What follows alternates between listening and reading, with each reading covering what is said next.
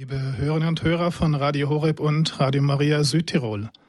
Zur Sendereihe Credo am heutigen Abend begrüße ich Sie sehr herzlich aus dem Studio München von Radio Horeb. Mein Name ist Friedhelm Rex. Wir setzen heute die Reihe fort. Wer glaubt, ist nicht allein. Es ist heute bereits der vierte Teil. Dazu ist uns wieder telefonisch zugeschaltet Pfarrer Winfried Abel aus Fulda-Neuenberg in Hessen. Pfarrer Winfried Abel ist unseren Hörern bekannt aus vielen Vorträgen und auch aus seinen Radioexerzitien, die er hier bei Radio Horeb schon des Öfteren gehalten hat. Herr Pfarrer Abel, ich begrüße Sie sehr herzlich zu unserer heutigen Sendung und darf mich schon jetzt bei Ihnen bedanken, dass Sie sich heute Abend wieder Zeit für unsere Hörer genommen haben. Wir freuen uns auf Ihren Vortrag und ich darf Sie jetzt bitten, mit Ihren Ausführungen zu beginnen. Liebe Hörerinnen und Hörer, ich freue mich, dass wir heute Abend auf eine andere Weise erleben dürfen, was das Thema dieser ganzen Reihe besagt. Wer glaubt, ist nie allein. Ein Wort, das ja Papst Benedikt zu seiner Einführung in das Amt im Jahre 2005 gesprochen hat. Aber wer Anteil nimmt an den glaubensverkündenden Rundfunkansprachen, der darf auch erfahren, dass er nicht alleine ist mit dem, was er bisher geglaubt hat, sondern dass er einer großen Gemeinschaft der Glaubenden angehören darf, die zusammengehalten werden durch den, der das Haupt der Kirche und die Wahrheit in Person ist Jesus Christus. Wir haben uns zum Programm gemacht, bei dieser Reihe Wer glaubt, ist nie allein, über das Konzil zu sprechen, das ja am 11. Oktober im Jahre 1962 feierlich eröffnet worden ist und dessen 50. Jahrestag der Eröffnung wie im vergangenen Jahr im, am 11. Oktober gefeiert haben. Deshalb hat auch Papst Benedikt dieses Jahr zum Jahr des Glaubens ausgerufen, um einfach dazu einzuladen, einmal sich wieder mit den Texten des Konzils zu befassen und sich vom Geist des Konzils, der immer der Heilige Geist und kein anderer sein kann, innerlich wieder entzünden zu lassen. Am 14. Februar dieses Jahres, also drei Tage nach seinem überraschend angekündigten Rücktritt, hat Papst Benedikt noch einmal die Priester und Studenten der Diözese Rom, er ist ja auch der Bischof von Rom, zusammengerufen und hat ihnen einen frei formulierten, aber druckreifen Überblick über das Konzil, das zweite Vatikanische Konzil gegeben. Und da kommt er auch darauf zu sprechen, dass das erste Dokument, das das Konzil erlassen hat und veröffentlicht hat, das Dokument über die Liturgie war. Sacrosanctum Concilium, die Konstitution über die heilige Liturgie. Es ging darum, die Liturgie zu erneuern. Und äh, was daraus geworden ist, darüber gilt es einmal nachzudenken, ob alles im Sinne der Synoden und Konzilsväter sich entwickelt hat oder ob da nicht, wie von vielen immer wieder bemängelt und leider auch anhand von vielen Beispielen festgelegt, vieles falsch gelaufen und ja von manchen äh, eigenwilligen Priestern und Gruppen verfremdet worden ist. Es war vor genau zehn Jahren, damals war ähm, Papst Benedikt noch der Kardinal Ratzinger, der Präfekt der Glaubenskongregation, da erschien ein Buch eines deutschen Oratorianers unter dem Titel Conversi ad Dominum, also über die Richtung bei dem liturgischen Gebet. Und zu diesem Buch hat damals der Kardinal Ratzinger ein Vorwort geschrieben, in dem er unter anderem bemerkt, zwei Dinge erscheinen für die normalen Kirchenbesucher als die greifbarsten Ergebnisse der Liturgiereform des Zweiten Vatikanischen Konzils. das Verschwinden der lateinischen Sprache und die Wendung der Altäre zum Volk hin. Wer die Texte des Konzils selber liest, wird mit Erstaunen feststellen, dass weder das eine noch das andere in dieser Form in den Konzilsbeschlüssen zu finden ist. In seiner Osternachtspredigt im Jahre 2008, also vor genau fünf Jahren, hat Papst Benedikt Folgendes erwähnt. In der alten Kirche war es üblich, dass der Bischof oder der Priester den Gläubigen nach der Predigt zurief, Conversi ad Dominum, wendet euch nun auf den Herrn zu.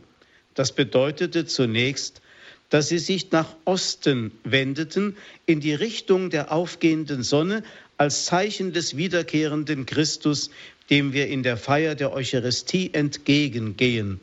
Letztlich ging es um das Innere, um die Conversio, um die Bekehrung, die Wendung unserer Seele auf Christus hin, auf das wahre Licht. Soweit das Zitat aus der Osternachtspredigt. Und dann darf ich noch ein drittes Zitat des Professors Ratzinger, nämlich aus dem Jahre 1966 zitieren. Das war also ein Jahr nach dem Beschluss des Zweiten Vatikanischen Konzils. Und zwar hielt damals Professor Ratzinger auf dem Bamberger Katholikentag eine Ansprache, in der er unter anderem Folgendes kritisierte. Zitat, wer könnte des Weiteren leugnen, dass es Übersteigerungen und Einseitigkeiten gibt, die ärgerlich und unangemessen sind. Muss eigentlich wirklich jede Messe versus Populum, also zum Volk hin, zelebriert werden? Ist es eigentlich so wichtig, dem Priester ins Gesicht schauen zu können? Oder ist es nicht oft heilsam, daran zu denken, dass er mit Christ mit den anderen ist und so allen Grund hat, sich gemeinsam mit ihnen zu Gott hinzuwenden und so mit allen zu sagen, Vater unser.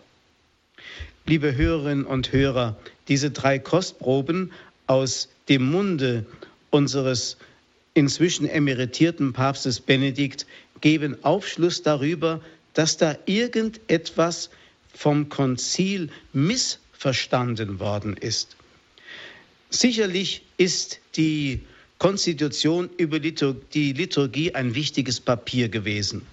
Papst Benedikt hat in seinem Rückblick am 14. Februar dieses Jahres ja betont, dass ausgerechnet diese Konstitution über, das, über die Liturgie an erster Stelle stand, also als erstes Papier, als erster Beschluss vom Konzil verabschiedet wurde, hat sicherlich auch eine symbolische Bedeutung allein darin, dass der Liturgie und dem Gebet und dem Gottesdienst nichts vorgezogen werden darf nach der alten benediktinischen Regel, dass der Gottesdienst die Mitte und das Wichtigste des christlichen Lebens überhaupt ist.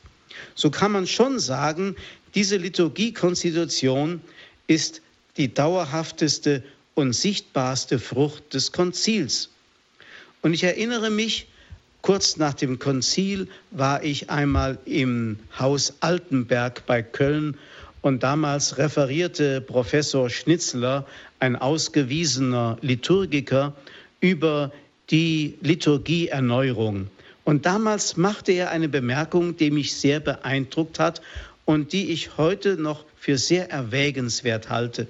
Er wies nämlich dahin, darauf hin, dass es Liturgiereformen in der Kirche immer in besonderen Zeiten der Krise gegeben hat, also zum Beginn einer neuen Zeitepoche. Er erinnert daran, dass zur Zeit von Gregor dem Großen die große Völkerwanderung war und in dieser Zeit des Umbruchs, des Zerbruchs des römischen Reiches und aller bis dahin geltenden äh, politischen und gesellschaftlichen Ordnungen auch die Kirche mit hineingezogen war in diese Veränderung und damals Gregor der Große zukunftsweisend die Liturgie erneuert hat. Ein zweites großes Ereignis war diesbezüglich äh, zur Zeit der Reformation zur Zeit der Renaissance, als durch das Konzil von Trient die Liturgie wieder erneuert und neu gestaltet worden ist. Und schließlich, so erinnert er daran, sind wir heute mit dem Zweiten Vatikanischen Konzil wieder in einer Entwicklungsperiode, deren Ausmaß wir wahrscheinlich noch gar nicht richtig erkennen und überblicken können. Das sagte damals etwa 1968 ähm, der bekannte Liturgiker Professor Schnitzler. Und ich möchte meinen, das war fast ein prophetisches Wort. Denn was sich inzwischen in der Welt verändert hat, in unserer Gesellschaft verändert hat, ist so von einer großen revolutionären Bedeutung, dass auch die Kirche auch in der Weise der Liturgiefeier und des Betens eine Antwort darauf geben muss und Wege aufzeigen muss, wie man durch diese Krise sich hindurch beten und hindurch feiern kann. Im Vorwort zu diesem bekannten Text der Konstitution über die Liturgie heißt, wird das Ziel dieser Liturgieerneuerung genannt, nämlich wörtlich das christliche Leben unter den Gläubigen mehr und mehr zu vertiefen. Worum ging es also den Konzilsvätern, die das christliche Leben durch die Liturgie Erneuerung mehr und mehr vertiefen wollten?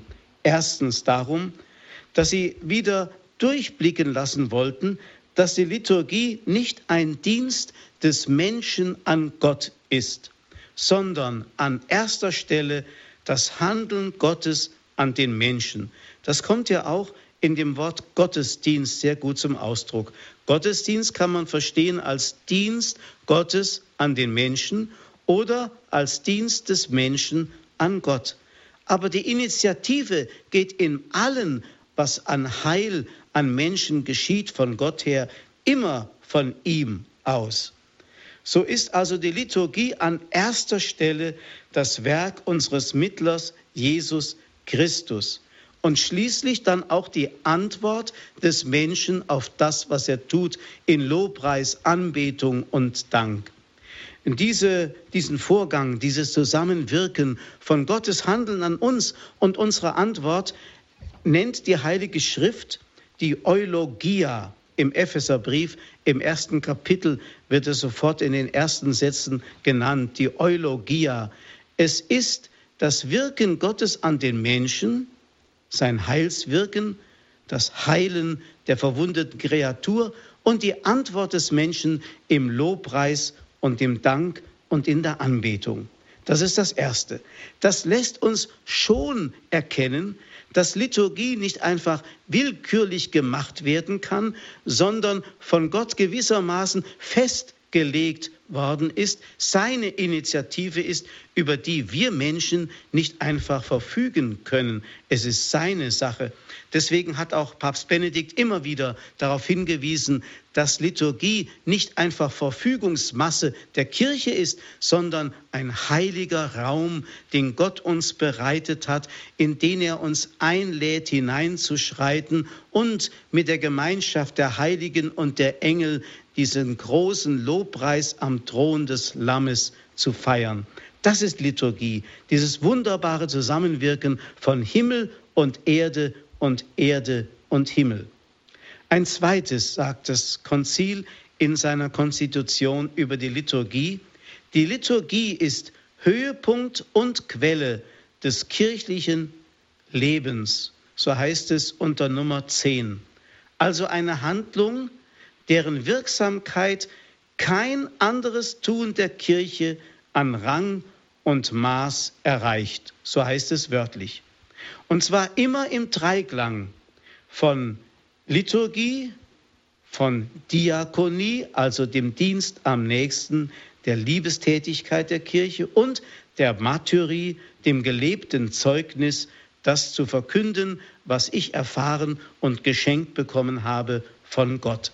Dieser Dreiklang muss immer da sein. Ich kann nicht bloß Liturgie feiern, ohne ein Zeuge der Wahrheit und der Liebe Gottes zu den Menschen hin zu sein, was dann wiederum im Dienst an dem Mitmenschen, den Ärmsten der Armen, sich erweisen muss. Das Dritte, was die Konzilsväter mit der Konstitution bezweckten, wieder erkennen zu lassen, dass alle Teilnehmer an der Liturgie auch Träger der Liturgie sind. Denn in der Gemeinde setzt sich die Menschwerdung Christi fort. Die Liturgie ist so etwas wie die Weiterführung des priesterlichen Wirkens Christi. Das heißt also, jeder ist dazu eingeladen, mitzuwirken, mitzufeiern, ganz dabei zu sein. Man denke an so manche ähm, Fehlformen und Fehlentwicklungen in der Liturgie seit dem Mittelalter, wenn zum Beispiel in einer großen gotischen Kathedrale, ich habe jetzt einmal den Dom von Köln vor Augen, ganz fern im Chor, wo im Chorgestühl vielleicht die Herren Prälaten und äh, das Domkapitel äh, seinen Platz hatte, ganz hinten der Altar des Priesters war, zu einer Zeit, wo es noch keine Mikrofone und Lautsprecher gab und das Volk im Kirchenschiff so weit weg war, dass selbst das laute Sprechen des Priesters nicht mehr verstanden werden konnte. Was blieb den Menschen damals anderes übrig, als dass sie ihren Rosenkranz gebetet haben, ihre Privatandachten verrichtet haben, zur Beichte gingen und während des Gottesdienstes eben da so ihre frommen Übungen machten, welcher Art auch immer, sie waren abgekoppelt vom heiligen Geschehen. Und gerade das war eines der Stichworte des Zweiten Vatikanischen Konzils in Bezug auf die erneuerte Liturgie. Das Volk sollte wieder aktiv teilnehmen Actuosa Participatio hieß damals das Stichwort, also aktiv teilnehmen an der Liturgie. Nun muss man Folgendes wissen, in Deutschland und für uns Deutsche war das nicht unbedingt etwas ganz Neues. Es hatte ja schon einmal ähm, der große Papst Pius XII. darauf hingewiesen, dass die Menschen doch möglichst mit ganzem Herzen und ganzer Seele die Liturgie mitfeiern sollten. Aber das war bei vielen verhallt. Aber in Deutschland gab es nach dem Ersten Weltkrieg eine liturgische Bewegung, wenn wir an Namen denken wie Romano Guardini oder Pater Anselm Schott aus Beuron. Ja, damals war dieser Drang und diese Sehnsucht des Menschen da, die Texte mitbeten zu können, die Liturgie mitfeiern zu können. Und so wurde ja dieses deutsch-lateinische Messbuch, der Schott, wie er heute ja noch heißt, herausgegeben. Damals wurden die Bet-Singe-Messen eingeführt, die deutsche Gemeinschaftsmesse, während der Priester lateinische Gebete leise sprach, hat laut ein Lektor oder Vorbeter die deutsche Übersetzung vorgetragen, sodass alle mit einbezogen waren in die Liturgie. Das war eigentlich ein ganz wichtiges Anliegen der Konzilsväter.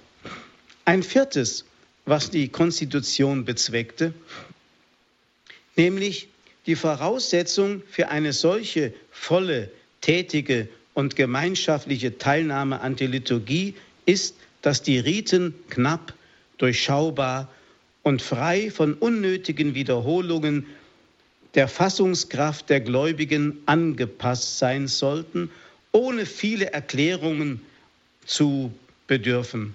Daraus ergibt sich auch die Zulassung der Volkssprache, was aber nicht bedeutete die radikale Abschaffung des Lateinischen. Es ging darum, dass das Volk Gottes auch mitfeiern konnte und die Texte auch verständlich ähm, von dem Priester vorgetragen bekam.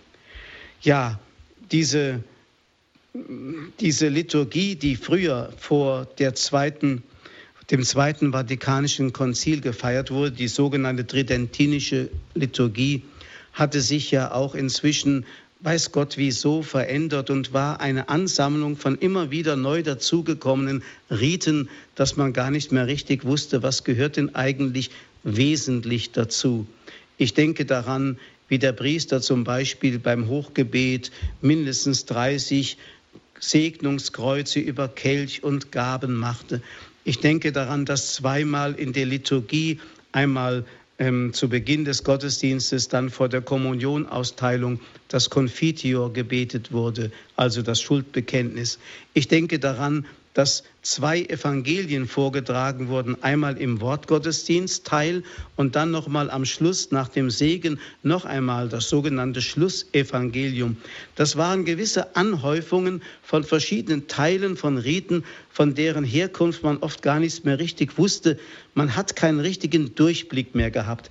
Und das wollten eigentlich die Konzilsväter deutlich machen. Hier ist der Wortgottesdienst, dort ist der eucharistische Gottesdienst. Deswegen auch die beiden Orte, diese beiden Tische, den Tisch des Wortes und den Tisch des Brotes.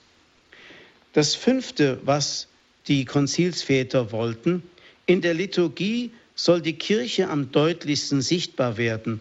Liturgie ist das Sakrament der Einheit. Daher sollen alle liturgischen Feiern nach Möglichkeit in Gemeinschaft gefeiert werden. Daraus wurde ja auch so diese ähm, Vorschrift, dass der Priester eigentlich nie nur für sich allein die heilige Messe feiern sollte. Da ich ja in einem Franziskanerinternat meine Schulzeit verbracht habe, habe ich ja jeden Tag erlebt, dass während an dem Hochaltar ein Hauptzelebrant für die Anwesenden den Gottesdienst hielt, an den Nebenaltären die verschiedenen Priester einfach auch ihre ähm, Liturgie feierten, jeder für sich. Das war so nicht im Sinne eigentlich dessen, was ähm, mit Liturgie gemeint ist. Es ist eine Feier der Gemeinschaft. Deswegen wurde die Konzelebration eingeführt. Viele Priester mussten sich erst wieder daran gewöhnen, an diese Gemeinschaftlichkeit der Feier. Aber es betrifft natürlich auch die Gläubigen. Das heißt, ein Priester sollte immer auch Gläubige bei sich haben, mit denen er feiert. Wobei in Klammern gesagt sei, es gibt natürlich Situationen, wo das nicht möglich ist. Erschüttern zum Beispiel solche Berichte von Priestern, die in Einzelhaft bei den Nazis oder bei den Kommunisten eingekerkert waren und dann mit primitivsten Mitteln die heilige Messe feiern durften und eine so tiefe Stärkung erleben durften aus der Gegenwart Christi in diesem unscheinbaren Brot, das vielleicht aus nur ein paar Krümeln bestand und wie ich einmal las, von drei Tropfen Wein, die ein Priester, weil er keinen Kelch hatte, in seinem Handteller hielt wie eine kostbare Perle. Das sind natürlich Ausnahmen. Oder wenn ein Priester eben nur einen Messdiener hat, vielleicht im Urlaub oder wenn mal niemand sonst äh, von der Gemeinde anwesend ist, dann soll er sich immer dessen bewusst sein, dass er die heilige Liturgie immer in Gemeinschaft mit der ganzen Kirche auf dem Erdenrund feiert und dass immer auch die Gemeinschaft der Heiligen und der Engel anwesend ist. Wir sind nie für uns allein, wir sind immer in der Gemeinschaft der Kirche im Himmel und auf der Erde. Ein sechstes, was die Liturgie-Konstitution wollte, nämlich die liturgischen Bücher zu erneuern. Nicht mehr zentral und einheitlich für alle geregelt, sondern angepasst an die Eigenart und Überlieferung der Völker und deren Mentalitäten sodass man allerdings erleben kann heute eine solche Vielfalt in der Weise des Ausdrucks der Freude, der Anbetung, des Dankes in verschiedenen Ländern. Ich denke an die Freude, die eine Liturgiefeier ausstrahlt in den afrikanischen Ländern, wenn da also tanzend die Gaben zum Altar gebracht werden. Das durchbricht in keiner Weise die wunderbare alte Tradition der Kirche, sondern ist eine Ausdrucksform, die dort genau der Mentalität der Menschen entspricht, uns aber hier in Europa wohl fremd wäre. Wir haben andere Liturgieformen oder andere Weisen, Gott anzubeten und zu verehren. Und dennoch ist es immer dieselbe Liturgie und darauf kommt es an, dass wir unterscheiden zwischen dem, was veränderbar ist und was bleiben muss. Auch, und das war ein weiteres Anliegen der Konzilsväter, die Lesungen der Heiligen Schrift sollten bereichert werden, die Wortgottesdienste sollten das Wort der Schrift im Mittelpunkt haben. Wer von Ihnen zur älteren Generation gehört, der weiß noch, dass es früher eine Feier an einem Altar, an einem Ort gab. Da gab es rechts die Epistelseite und links die Evangelienseite. Und der kleine Messbub hatte manchmal die schwere Aufgabe, die Last des Messbuches mit Samtständer von der einen Seite zur anderen zu tragen, was nicht immer ohne Unfälle vor sich ging. Das ist heute anders. Es gibt heute keine bloße Epistel mehr. Es gab früher in der tridentinischen Liturgie keine Lesung aus dem Alten Testament. Das können sich heute viele gar nicht mehr vorstellen. Es gab nur die Epistel, das heißt ein Ausschnitt aus einem Brief des heiligen Paulus oder des heiligen Petrus oder des heiligen Johannes, aber es gab keine Lesung aus dem Alten Testament. Und das sollte nun durch ein größeres Angebot an Worten der Heiligen Schrift verändert werden. Deswegen hat das Konzil auch diesen dreijährigen Rhythmus der Lesungen für die Sonntage und den zweijährigen Rhythmus der Lesungen für die Werktage eingeführt. Ein riesiges Angebot an kostbaren Texten, die man gar nicht alle richtig verkosten und verdauen kann, die aber doch einen wunderbaren Einblick geben in die Offenbarung Gottes, wie sie uns geschenkt ist. Liebe Hörerinnen und Hörer, wir machen jetzt mal eine kurze Pause, um ein wenig innezuhalten, die Worte noch einmal auf uns wirken zu lassen, bevor ich dann mit meinen Ausführungen weiterfahre.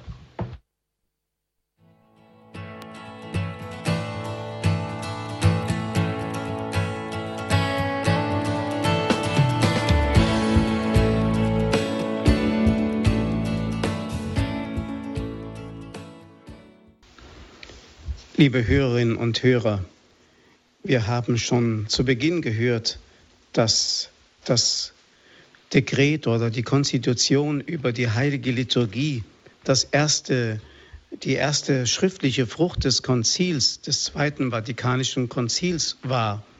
Und das Ziel, das die Konzilsväter sich gegeben hatten, war, das christliche Leben unter den Gläubigen mehr und mehr zu vertiefen.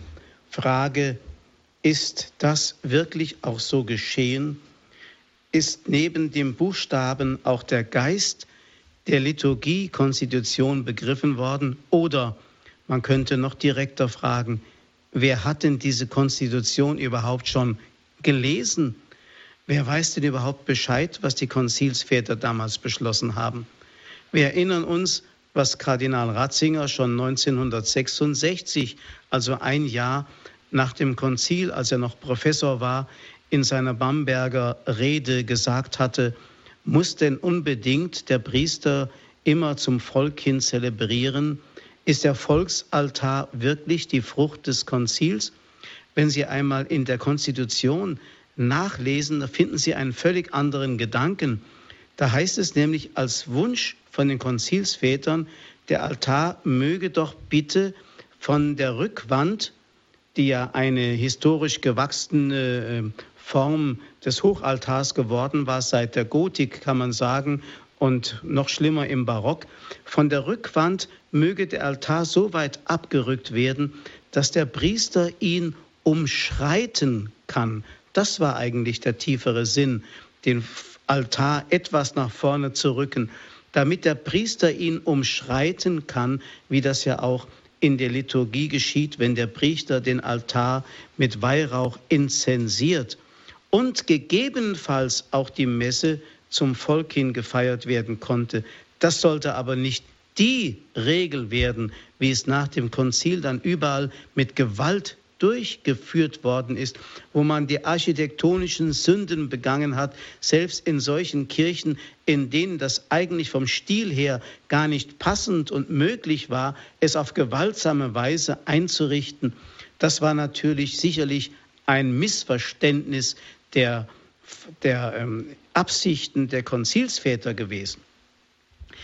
Ähm, Bischof Küng von St. Pölten hat einmal kürzlich in einem Aufsatz geschrieben, neben den vielen Neuerungen ist der theologische Ansatz der Liturgiekonstitution bis heute nicht genügend begriffen und umgesetzt worden. Der wesentliche Ansatz, darauf weist er in seinem Aufsatz hin, ist die Vergegenwärtigung des Pascha-Mysteriums, also Tod und Auferstehung Jesu. Die stehen in der Mitte. Und, wie es in dem Konzilstext heißt, all das geschieht in der Kraft des Heiligen Geistes. Und deswegen weisen die Konzilsväter darauf hin, in dieser Liturgiekonstitution, ich zitiere wörtlich, deshalb darf durchaus niemand sonst, auch wenn er Priester wäre, nach eigenem Gutdünken in der Liturgie etwas hinzufügen, wegnehmen oder ändern. Ich weiß nicht, ob dieser Satz von den äh, Gestaltern der Liturgie überhaupt jemals gelesen worden ist. Wie viele sehen heute oder sahen auch in den letzten 50 Jahren in der Liturgie einen Freiraum persönlicher Gestaltung und Kreativität, die die heilige Messe total verunstaltet haben. Deswegen haben die Konzilsväter noch einmal darauf hingewiesen, auch wenn er Priester wäre, darf er nicht nach eigenem Gutdünken in der Liturgie etwas hinzufügen, wegnehmen oder ändern. Ich möchte sagen, so mancher Gläubige ist direkt befugt, seinem Pfarrer zu Hause, wenn er die Liturgie willkürlich ändert, diesen Satz einmal vor Augen zu halten. Um dieses große Werk zu verwirklichen, so schreiben die Konzilsväter, ist Christus seiner Kirche immer da gegenwärtig, besonders in den liturgischen Handlungen. Das will also sagen, der Herr ist der, der mit uns Liturgie feiert. Der Priester hat keine andere ähm, Funktion, als Christus darzustellen. Er hat eine, so könnte man fast sagen, ikonografische Funktion. Er soll Christus darstellen. Deswegen kommt er eben nicht im Zivilanzug an den Altar, sondern trägt ein Messgewand, also irgendein liturgisches Gewand, das darstellen soll, vor allem auch wenn der Priester die Stola trägt. Hier ist es nicht mehr das Werk eines Menschen, sondern Christus ist es, der handelt. Deswegen kann auch Liturgie nur im Gehorsam gegen den richtig gefeiert werden, der Liturgie eingesetzt hat und der die Mitte der Liturgie ist, Jesus Christus. Das kommt in der heiligen Messe vor allem auch mit diesem Gruß zum Ausdruck, wenn der Priester sagt, der Herr sei mit euch. Nun muss man Folgendes wissen. Im lateinischen Ritus ist hier kein Hilfsverb oder Verb genannt. Es heißt einfach Dominus vobiscum, der Herr mit euch. Das Hilfsverb muss man sich dann einfach dazu denken. Das könnte aber heißen, der Herr war immer bei euch oder der Herr ist jetzt bei euch oder der Herr wird mit euch sein oder der Herr sei mit euch. So könnte man das verschieden übersetzen und alle diese Übersetzungen sind richtig.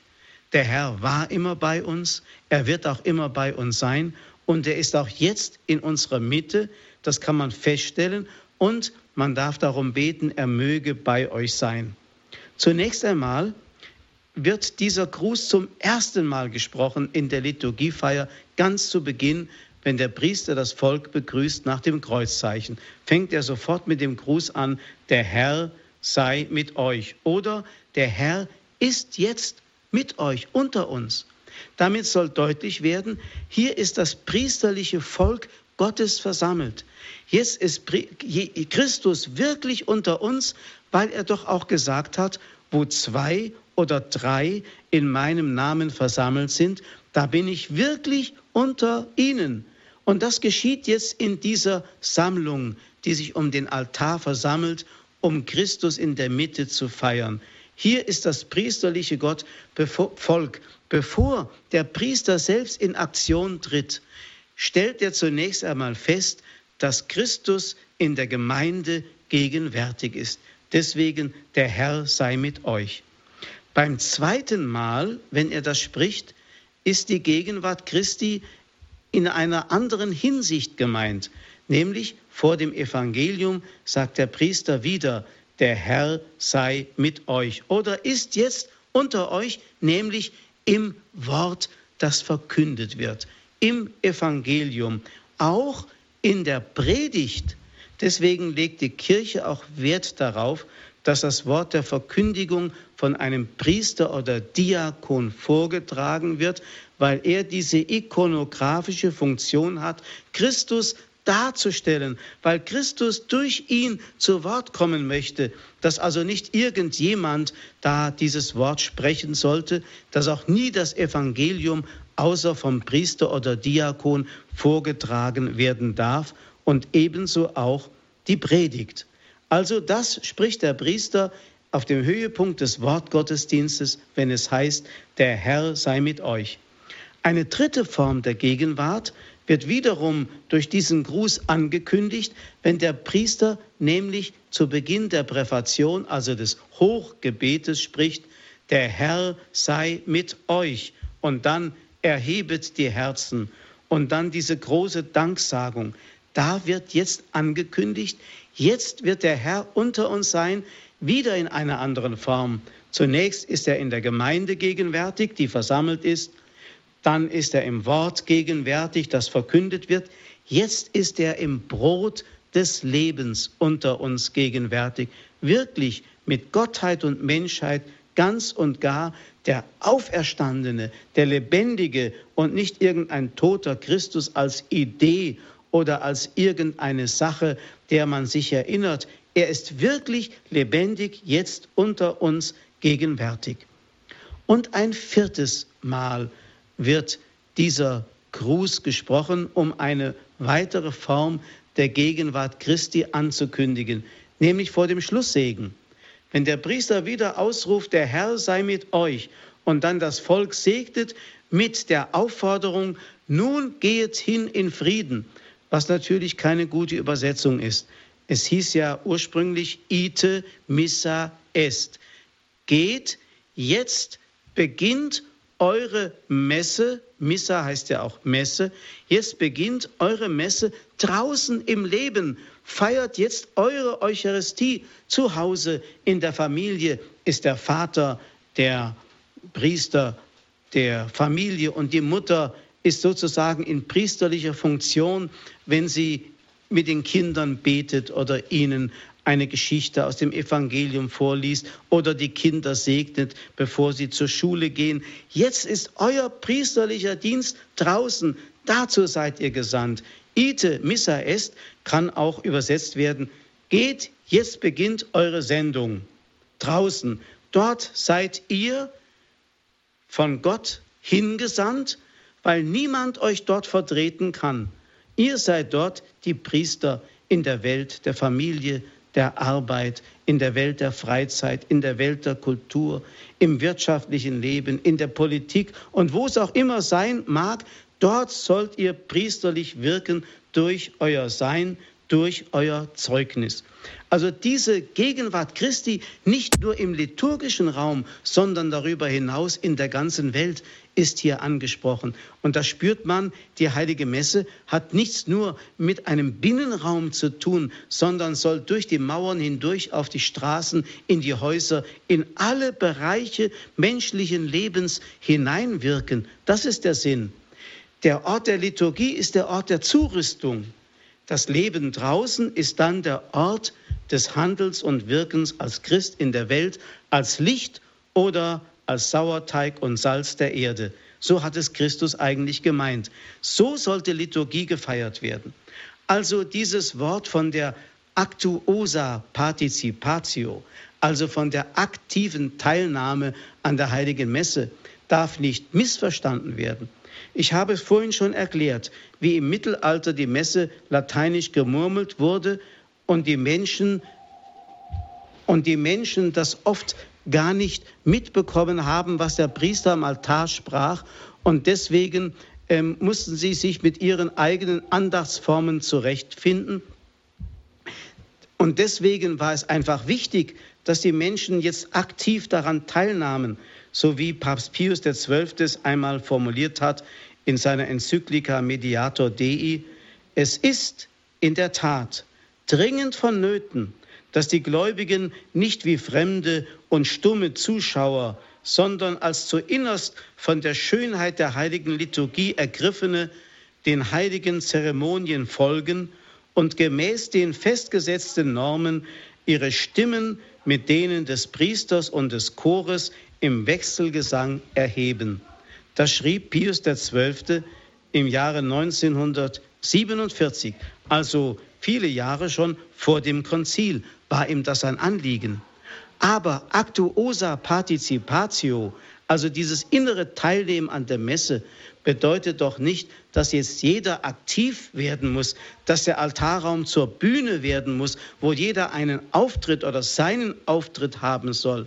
Manchmal hat man wirklich den Eindruck, dass hier eine Aktion vonstatten geht, dass die Gemeinde sich selber darstellt, dass da irgendwelche Leute ihre Rollen spielen, die dann vielleicht sogar noch mit Beifall bedacht werden oder ähnlich. Das ist nicht der Sinn der Liturgie der Actuosa Participatio. Oder darauf komme ich noch einmal in einem weiteren Vortrag zu sprechen. Der Laie in der Kirche. Ich habe mal ein Buch irgendwo in einem Schaufenster gefunden unter dem Titel Der Laie in der Kirche. Was sah ich da auf dem Deckblatt für ein Bild?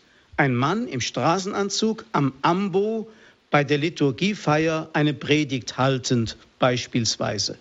Ja, das ist doch nicht die Aufgabe des Laien in der Kirche. Das, die Aufgabe des Laien in der Kirche ist genau das, was ich vorhin geschildert habe, was mit dem Schlusssegen als Sendung der Gemeinde zugesprochen wird. Geht dort hinaus, gebt dort Zeugnis. In der Kirche ist es leicht, eine Predigt zu halten oder eine Lesung vorzutragen, aber draußen Zeugnis zu geben, am Arbeitsplatz, in der Schulklasse, das verlangt wesentlich mehr Mut. Und dazu soll ja der Laie ausgerüstet sein, an den Orten zu wirken, wo kein Priester hingehen kann, wo nur durch ihn Christus vergegenwärtigt werden kann. Also wie gesagt, diese Actuosa Participatio darf nicht mit Aktionismus verwechselt werden, sondern gemeint ist dieses innere Mitfeiern und Mitgehen mit dem ganzen Herzen. Nun muss man acht geben, dass man nicht dem Fehler verfällt, dass man dem Zweiten Vatikanischen Konzil alle Übel anrechnet.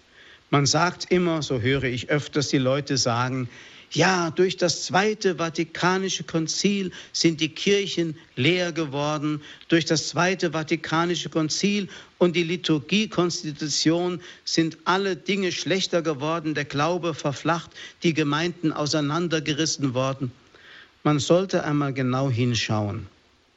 Zunächst einmal, dass heute so eine gewisse traditionalistische Gegenbewegung festzustellen ist, in der Kirche, also man sich wieder der alten Liturgie zuwendet, die vor dem Konzil jahrhundertelang gefeiert wurde, hat sicherlich auch einen Grund darin, dass viele Priester heute die heilige Messe so hemdsärmlich feiern, dass den Leuten einfach hören und sehen und die ganze Andacht vergeht. Wenn jeder Priester wirklich sich bemühen würde, nach den Vorschriften, die ja nun einmal vorliegen in den offiziellen Messtexten und liturgischen Büchern, nach den Vorschriften die Liturgie zu feiern, wie die Kirche sie heute vorschreibt, ich bin sicher, dann gäbe es nicht diese gewaltige Gegenbewegung der Traditionalisten, die immer mit dem Finger auf uns weisen und sagen, schaut einmal, was dieser Priester sich da wieder geleistet hat, der mit den Kommunionkindern zusammen die Wandlungsworte gesprochen hat, was ich selbst einmal erlebt habe zum Beispiel. Also das priesterliche Volk so protestantisch äh, hochgepäppelt hat, dass man meinte, wir brauchen überhaupt keinen Priester mehr. Wer solche Unarten Einzug halten lässt in den Gottesdienst, muss sich nicht wundern, wenn es Leute gibt, die sich sehnen nach dem alten Ritus, an dem ohnehin nichts verändert werden konnte, weil im lateinischen Sprachgebrauch die Liturgie nicht so ohne weiteres zu ändern war, bei den Priestern, die auch nicht so sprachgewandt in dieser Fremdsprache waren. Also Deswegen wäre es ein großer Fehler, darauf hinzuweisen, dass durch das Zweite Vatikanische Konzil alles schlechter geworden ist. Man kann höchstens sagen, seit dem Zweiten Vatikanischen Konzil haben sich manche Fehlentwicklungen ähm, eingestellt. Aber das hat auch damit zu tun, dass das Zweite Vatikanische Konzil in einen Sog hineingeraten ist, der nichts zunächst mit der Kirche zu tun hatte, sondern mit der gesellschaftlichen Entwicklung und den Verwerfungen durch die sogenannte 68er Kulturrevolution, die ja jede Ehrfurcht vor den heiligsten Dingen über Bord geworfen hat, was natürlich auch Einzug gezogen, äh, genommen hat in die Kirche. Aber zunächst einmal war es jegliche Ehrfurcht die verleugnet wurde. Es wurden keine Autoritäten mehr anerkannt. Man hat die Dinge, die früher heilig waren, profaniert, bis hin in die sexuelle Revolution. All diese Dinge haben natürlich auch ähm, einen Einfluss auf die Kirche gehabt und sind irgendwie eingedrungen in die Mentalität des Kirchenvolkes. Und ich glaube, dass der liebe Gott es so eingerichtet hat, dass das Zweite Vatikanische Konzil wenn es richtig gelesen und umgesetzt würde, wirklich so etwas wie ein Bollwerk aus der Kirche machen könnte gegen all diese Strömungen, die den Glauben aus den Herzen der Menschen reißen möchten. Ein zweites ist noch an Fehlhaltung äh, zu bemerken, nämlich den Fortschritt um des Fortschritts willen zu propagieren und jede Kontinuität in der Kirche zu verteufeln. Das ist jetzt wiederum das andere. Das eine, das Zurückwenden zu den alten Riten, das andere ist Fortschritt um des Fortschritts willen, ohne darauf zu achten, dass die Liturgie immer noch die Liturgie der Kirche sein muss, und zwar die apostolische Liturgie, wie sie schon die Apostel gefeiert haben. Papst Benedikt hat immer darauf hingewiesen, es geht nicht um einen Bruch, es geht um Kontinuität. Und um diese Kontinuität auch zu dokumentieren, hat er ja auch die alte Liturgie wieder zugelassen, nicht um das Alte wieder hervorzuholen als Heilmittel für das Neue. Nein, er weiß ja auch, die Kirche ist ein Organismus, der beständig sich verändert und wächst und ja wie ein Baum ist, in dem die Vögel des Himmels nisten, der nie wieder die Gestalt von gestern annehmen kann und dennoch seine Identität behalten muss. Das Dritte an Fehlhaltungen in Bezug auf die Liturgie ist der Verlust der Anbetung. Diese im Zusammenhang mit der Eucharistiefeier führt zu einer vertieften Form eucharistischer Frömmigkeit und lässt den Menschen wieder klein werden vor Gott. Anbetung muss eigentlich die Seele der Mitfeiernden in der Liturgie sein. Hier ist der große Gott, der sich zu mir neigt, und ich beuge meine Knie vor dem unfassbaren Geheimnis einer Liebe, die nicht nur Mensch geworden ist, sondern so klein wird wie ein kleines Stückchen Brot. Der heilige Thomas von Aquin, dieser große Gelehrte des Mittelalters, vielleicht sogar der größte Gelehrte des Mittelalters, der nun wirklich einen scharfen Geist und einen hohen Intellekt hatte, der hat kapituliert vor diesem Geheimnis, indem er die Knie gebeugt hat, in seinem wunderbaren Hymnus Adoro te devote latens deitas.